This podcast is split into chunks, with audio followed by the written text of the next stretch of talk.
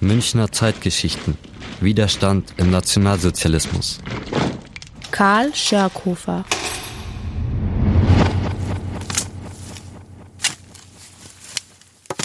Das hätte er tun sollen, der Karl Schörkhofer. Ende der 1930er Jahre lösen sich die kleineren jüdischen Gemeinden rund um München auf. Sie schicken Torarollen und andere Kultusgegenstände an Karl Schörkhofer zur Beerdigung. Er ist Verwalter, Totengräber, Steinmetz und Gärtner am neuen jüdischen Friedhof in Schwabing. Statt sie zu beerdigen, versteckt Karl Schirkhofer die Gegenstände. Naja, wir haben dieses äh, Widerstandsdenkmal vorbereitet und wollten Widerstand aus den verschiedensten Motiven äh, zeigen. Und in diesen Recherchen stießen wir eben auf die Familie Schirkhofer, die ja christlich war, aber ohne den Rückhalt der Kirche aus persönlichen Motiven äh, Widerstand leisteten, ganz besonderer Art. Überall an den Wänden hängen Acrylbilder und Collagen. Ich treffe Wolfram Kastner in seinem Atelier. Er beschäftigt sich mit seiner Kunst häufig mit der Erinnerungskultur. Das Widerstandsdenkmal, das er gerade erwähnt hat, befindet sich am Platz der Freiheit. Ich spreche mit ihm über Kai Schirkhofer, Karl Schirkhofer lebte mit seiner Frau und seinen Kindern auf dem Friedhofsgelände. Nach 1933 begannen auch für Schörkhofer die Schwierigkeiten, beschreibt die Historikerin Susanna Schrafstetter. Die Gestapo verfolgte seine Arbeit argwöhnisch. Als alte Grabsteine als Baumaterial beschlagnahmt werden sollten, versteckte Schörkhofer sie kurzerhand. Auch die Konfiszierung seines Leichenwagens wollte er nicht hinnehmen. Mehrfach wurde ihm KZ-Haft in Dachau angedroht.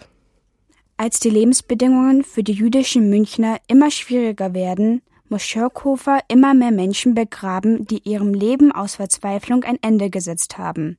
Die Familie beschließt, nicht nur Kultusgegenstände zu verstecken.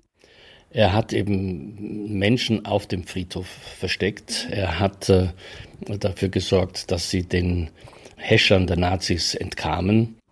Im Januar 1944 richtet die Familie im Keller des Friedhofsgebäudes ein Versteck ein, später in einem Gewächshaus. Insgesamt sieben Menschen werden dort versteckt, bis eines Tages die Gestapo vor der Tür steht. Kurt Kahn schildert später vor Gericht, was dann passiert. Ich sprang aus dem Fenster und wurde dann von Gassner festgenommen. Gassner fragte mich, wer noch bei mir sei, und ich antwortete ihm, dass ich allein sei. Gassner ging dann mit mir zusammen in das Treibhaus und fand dort unter einer Couch versteckt das Fräulein Schwalb.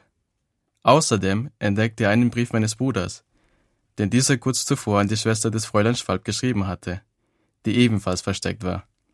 Als Gassner sah, dass ich nicht allein war, nahm er die Tatsache, dass ich ihn angelogen hatte, zum Vorwand, mich zu schlagen. Auch Karl Schirkhofer und sein Sohn werden verhaftet.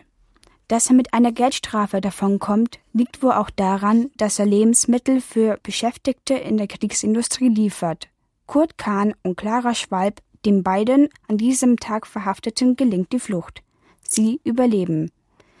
1967 werden Karl Schirkhofer und seine Familie von der israelischen Gedenkstätte Yad Vashem als Gerechte unter den Völkern ausgezeichnet. Zu Recht, findet Wolfram Kastner. Er hat ganz persönlich, mit äh, ganz persönlichem Einsatz und persönlichem Risiko einfach gehandelt und nicht gezaudert und nicht gezögert und nicht äh, eine große Organisation hinter sich gehabt, sondern hat Widerstand geleistet, weil es ihm wichtig war, weil es ihm ein Anspruch war, Menschen zu helfen, die bedroht waren von der Verfolgung durch die Nazis.